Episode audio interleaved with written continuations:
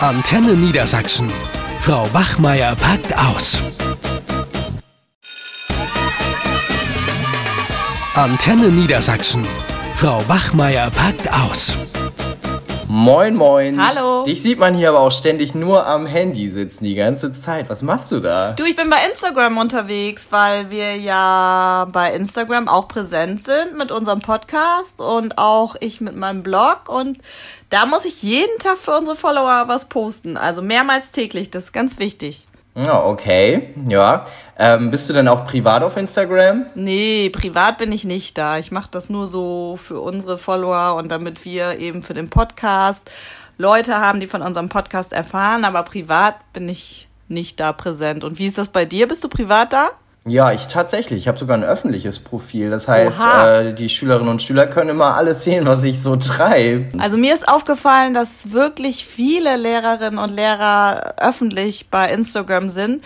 Und mich hat mal interessiert, was die Schülerinnen und Schüler da so von halten. Ich habe ja noch Kontakt mit meiner ehemaligen Schülerin Vicky, meine Lieblingsschülerin. Von der war ich auch die Klassenlehrerin und äh, wir schicken uns immer noch so Sprachnachrichten hin, hin und her. Und da habe ich gefragt, hey, was hältst du denn davon, dass so viele Lehrerinnen und Lehrer bei Insta präsent sind? Hör mal zu, was sie mir da äh, geantwortet hat. Also ich persönlich als Schülerin finde das eigentlich ganz cool, wenn Lehrer auf Instagram sind, da ich finde, dass sie genauso das gleiche Recht haben, Social Media zu benutzen, wie wir Schüler auch. Und man lernt die Lehrer auch ganz anders kennen, wie zum Beispiel bei einem Lehrer habe ich gesehen, was er in seiner Freizeit so macht und was für Hobbys er hat. Und im Unterricht ist er meist eher verschlossen und seitdem ich ihn auf Instagram verfolge, finde ich ihn auch irgendwie sympathischer, weil man ihn da auch auf eine andere Art und Weise kennengelernt hat als in einem Unterricht. Ja, interessant. Ähm, ich habe das auch schon gemerkt, dass äh, mich teilweise Schüler angeschrieben haben, die, die so im Unterricht total still oder unscheinbar sind.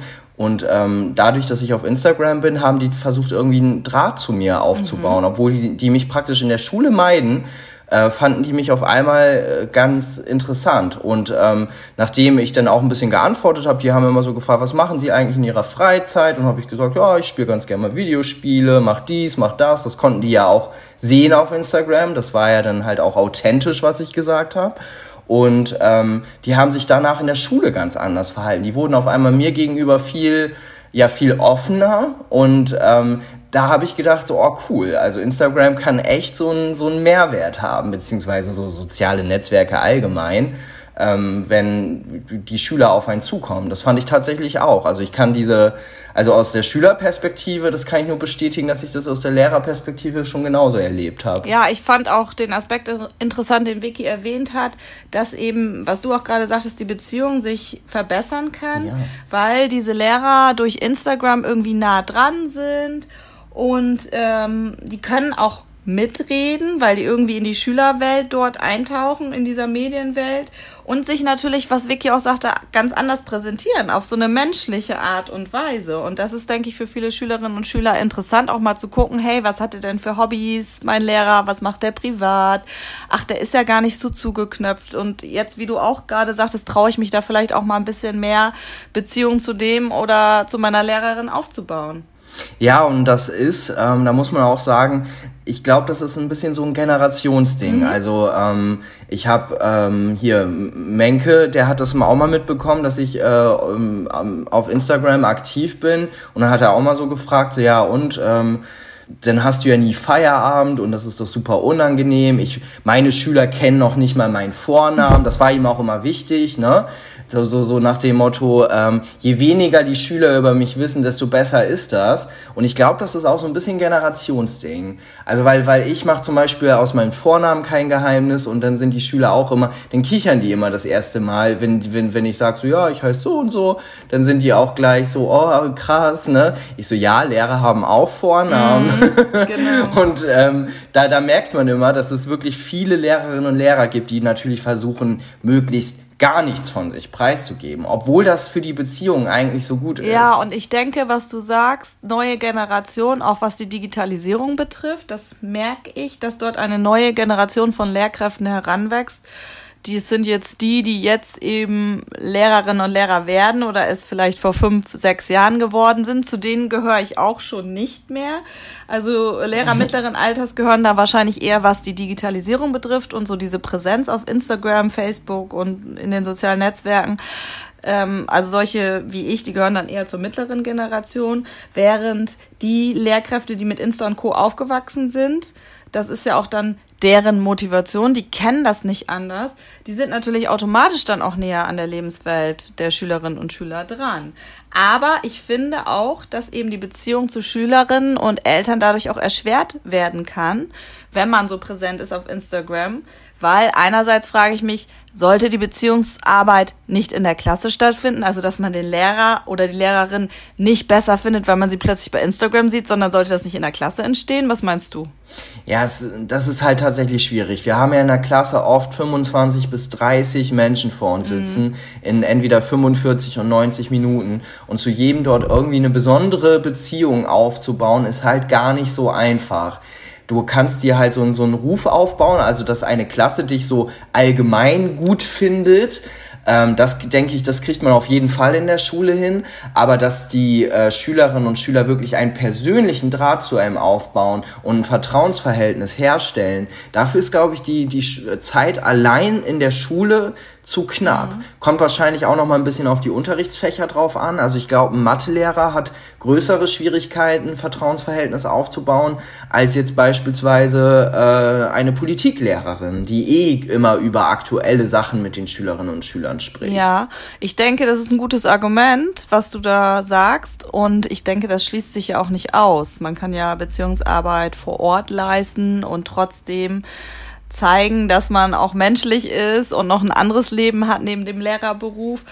Allerdings mit Eltern, da habe ich schon schlechte Erfahrungen gemacht, als ich noch privat bei Instagram unterwegs war. Äh, da war mein Profil öffentlich und da hat ein Vater einer Schülerin mich angesprochen. Der hatte mich im Fitnessstudio gesehen, also angeschrieben, mehrmals. Er mhm. wollte sich privat mit mir treffen und das war dann schon unangenehm, darauf zu reagieren. Also das birgt eben auch Probleme, diese Präsenz dass dann eben auch, wie, wie du schon sagtest, Schüler dich privat einschreiben können, private Sachen fragen können, auch vielleicht zur Schule, die du dann privat gar nicht beantworten willst, oder in dem Fall des Vaters, mich eben angeschrieben haben. Und dazu hat Vicky mir auch was erzählt. Das äh, könnte ja auch peinlich werden, ähm, in dem Fall einer Lehrerin, die dort private äh, Bilder gepostet hat im Bikini. Hört ihr das mal an. Neulich hat auch eine von unseren jüngeren Lehrerinnen Bilder in Bikinis gepostet. Ist ja an sich nichts Schlimmes, aber das ging trotzdem gleich bei uns in der Schule rum und war am Ende eher peinlich und etwas too much, finde ich. Trotzdem finde ich, müssen Lehrer aufpassen, wie auch da in der Bikini-Story, was sie posten und wer das alles sehen kann, da sie immer noch eine gewisse Art von Vorbildfunktion haben für für uns Schüler. Oh ja, krass. Ähm, das ist wirklich super peinlich. ähm, vielleicht war ihr das einfach gar nicht so bewusst. Also ähm, wir verlangen ja immer von unseren Schülerinnen und Schülern, dass die besonders kompetent im Umgang sind mit Medien und dass die immer genau wissen, was sie da tun online. Ähm, ich, vielleicht hatte sie das echt einfach nicht auf dem Zettel, dass wenn sie das jetzt postet, ähm, wahrscheinlich war das halt für Freundinnen und Freunde gedacht, dass die alle sehen, oh cool, die ist gerade im Urlaub. Und zack, äh, kriegen Schüler das in die Hände und die schicken sich das natürlich sofort weiter. Ne? Ja, Können das geht sofort rum. Und ähm, ja, super peinlich. Apropos weiterschicken und keine Vorbildsfunktion mehr haben. Da gibt's ein Beispiel, was noch viel peinlicher ist mit einer Lehrerin. Das musst du dir mal anhören.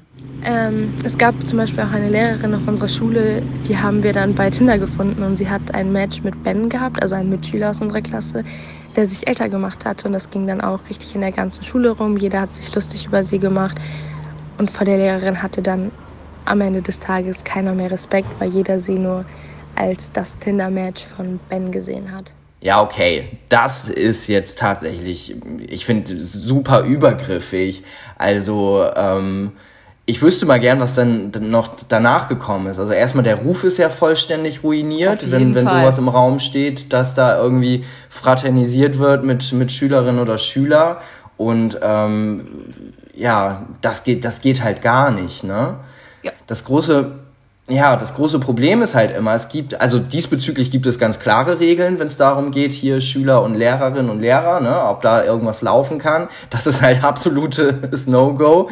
Ähm, aber dass die das nicht gecheckt hat, dass das ein Schüler war. Ja, das finde ich eben auch so peinlich, ne? Der muss ja dann auch entsprechend jung ausgesehen haben und wie gesagt, man muss sich halt wirklich dem Risiko bewusst sein, wenn man da ein öffentliches Profil als Lehrer oder Lehrerin auf Instagram hat, dass eben natürlich die Schülerinnen und Schüler einstalken und wenn da so ein Bikini-Bild ist oder eben gut jetzt Tinder ist natürlich was anderes als Instagram, aber eben sowas passiert, solche Peinlichkeiten, dass dann die Vorbildfunktion, wie Vicky auch sagte, natürlich komplett weg ist und das spricht sich, dass sich das in der ganzen Schule rumspricht, ist ja auch klar.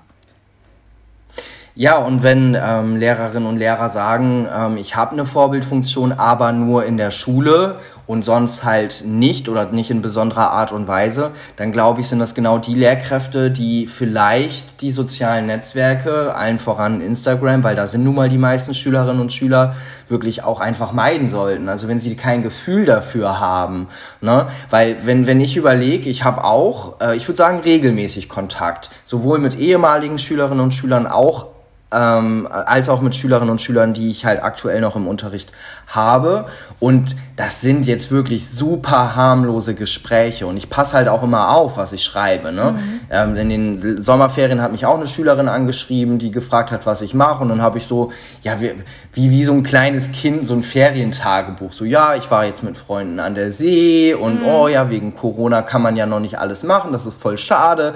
Also ich habe anders geschrieben, als wenn du mich jetzt zum Beispiel gefragt hättest, was, was treibst du gerade? Da hätte ich wahrscheinlich gesagt, so hier, äh, ich stehe morgens um äh, zwölf auf und äh, keine Ahnung und chill den ganzen Tag. Also ich, man verkauft sich ja den Schülern anders gegenüber. Ja, da sollte man auf jeden also, Fall drauf achten.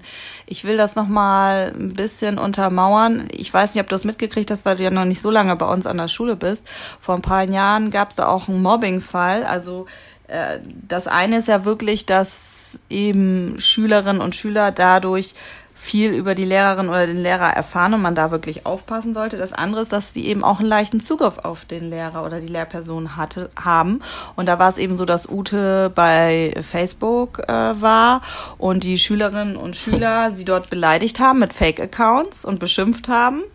Und was ganz schlimm war, dass eben ein Schüler von Ute eine Fotomontage erstellt hat anhand ihrer Urlaubsbilder und die dann auch in der Schule oh. rumging. Also so Stichwort Mobbing und, und eben auch leichten Zugriff. Äh, das ist natürlich auch wirklich, birgt so ein gewisses Risiko, dass man sich auch bewusst sein sollte. Ja, ich finde noch nicht mal Stichwort Mobbing, sondern Stichwort Anonymität. Ne? Also du kannst halt dir nie sicher sein, wer da jetzt auf der anderen Seite sitzt und wer jetzt schlussendlich äh, die Bilder zu Gesicht bekommt. Ne? Wenn du da natürlich wirklich eine Person auf der anderen Seite hast, ähm, die es richtig auf dich abgesehen hat und einen Hass gegen dich äh, schiebt, weil sie, sie, keine Ahnung, irgendwie sich unfair behandelt fühlt, dann ist natürlich das Internet eine, eine super geile Plattform, um diesem Hass auch Raum zu geben. Ja. Ne? Das ist natürlich auch eine besondere Gefahr. Das erleben wir ja bei Frage. unseren Schülerinnen und Schülern auch immer wieder. Da haben wir auch immer wieder Probleme, aber das ist ein anderes Thema.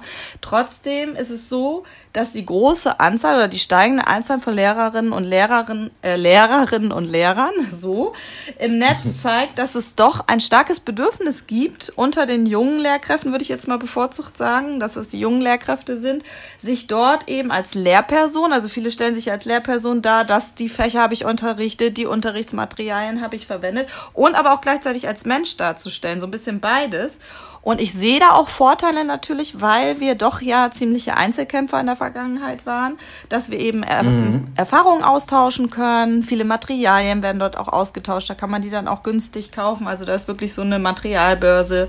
Auf Instagram habe ich gesehen. Man kann beim Blick ins fremde Klassenzimmer werfen. Da werden Bilder gepostet von Klassenräumen, wie die gestaltet worden sind. Ideen werden geteilt. Es gibt äh, Referendare, die ihre Unterrichtsideen teilen, ihre Unterrichtsentwürfe, Tipps geben bei nicht so guten Stunden. Das ist doch ein wirklich guter Aspekt, oder? Mm, ich würde ihn noch aus einer anderen Warte heraus äh, sehen. Also wenn ich überlege, als ich angefangen bin als Lehrer nach dem Referendariat mit voller Stundenzahl, ich war so froh, wenn eine Woche vorbei war und dass man es irgendwie geschafft hat. Und wenn ich jetzt permanent bei Instagram äh, sehe, wie viel Mühe sich andere geben und ähm, wie sie scheinbar mühelos die geilsten Unterrichtsmaterialien gestalten, die schönsten Klassenräume gestalten, die coolsten Projekte machen und so weiter und so fort, ähm, da fühlt man sich, glaube ich, relativ schnell auch, ähm, ja, also man, man denkt, dass, dass man noch zu wenig tut, mhm. weil andere ja so viel tun. Also es wird ja auf Instagram auch wirklich immer nur die Creme de la Creme dargestellt. Ja, ne? das stimmt. Da, da, da geht ja niemand bei und sagt so, oh Leute, äh, ich, ich bin gerade in der Klasse und komme da absolut nicht weiter, weil ich nicht weiß, wie ich die kriegen kann. Richtig. Sondern nur so, oh, guck mal Leute, was ich jetzt Schönes gebastelt habe und meine Kleinen haben sich so gefreut. Und dann denkt man nur so, oh, du blöde Hohlbratze. Das ist, äh, nee, da, da werde ich wirklich auch teilweise sauer, weil das ist ja natürlich ähm, eine Seite des Lehrberufs, wenn, wenn, wenn Sachen funktionieren und wenn sie schön sind, keine Frage. Aber ähm, sich dann so darzustellen, als ob das immer alles toll ist, da verklärt man den Lehrberuf auch. Ja, ich glaube, du sprichst dann allgemeines Problem an von Instagram. Also egal, ob es jetzt die Figur ist oder das Mindset. Alles ist immer super toll, eine ganz tolle Glitzerwelt. Und das ist eben natürlich auch bei den Lehrkräften so, die sich dort präsentieren oder ihren Unterricht präsentieren, ihre Materialien präsentieren. Da stimme ich dir auch voll und ganz zu. Ich habe mich letztens mit einer ehemaligen äh, Referendarin von unserer Schule unterhalten, die jetzt fertig ist. Und die sagte genau das, was du sagst, dass nämlich gerade jungen Lehrern, die neu im Beruf sind, die sich erstmal finden müssen, die gestresst sind von dem Ganzen, was da so auf sie einströmt, dass dort mhm. denen vorgegaukelt wird, dass das Lehrer sein und das Unterrichten immer einfach sind, äh, einfach ist. Ja, das, genau, das geht auch alles mit links, genau. das macht man mal so am Nachmittag. Das ist eigentlich auch gar keine Arbeit, richtig, sondern genau. das ist eigentlich eine dauerhafte äh, Spaßorgie. Genau, und sie sagte, wenn sie sich das ja so halt anguckt, einfach nicht, ne? Also wenn man mal überlegt, wir beide lieben den Lehrberuf und äh, gehen darin total auf, auch ohne dass wir jetzt äh, wochenlang gebastelt haben. Genau. Und sie sagte eben auch, wenn man sich das so anguckt, so als Junglehrer, dann gerät sie schon äh, ganz schön unter Druck, irgendwie nicht so gut zu mhm. sein, mhm. nicht so gut zu funktionieren, dass die Klasse nicht so funktioniert. Ne? Das ist natürlich ein Problem. Auf der anderen Seite sagte sie eben auch, dass manchmal hat sie dann eben von ein paar Unterrichtsmaterialien sich schon mal ein bisschen inspirieren lassen. Aber Insgesamt, wie ist jetzt dein Fazit? Wir haben jetzt ja mal so überlegt, was sind so die Vor- und Nachteile. Ich glaube, insgesamt sehen wir das doch eher kritisch, wenn ich das so zusammenfassen würde.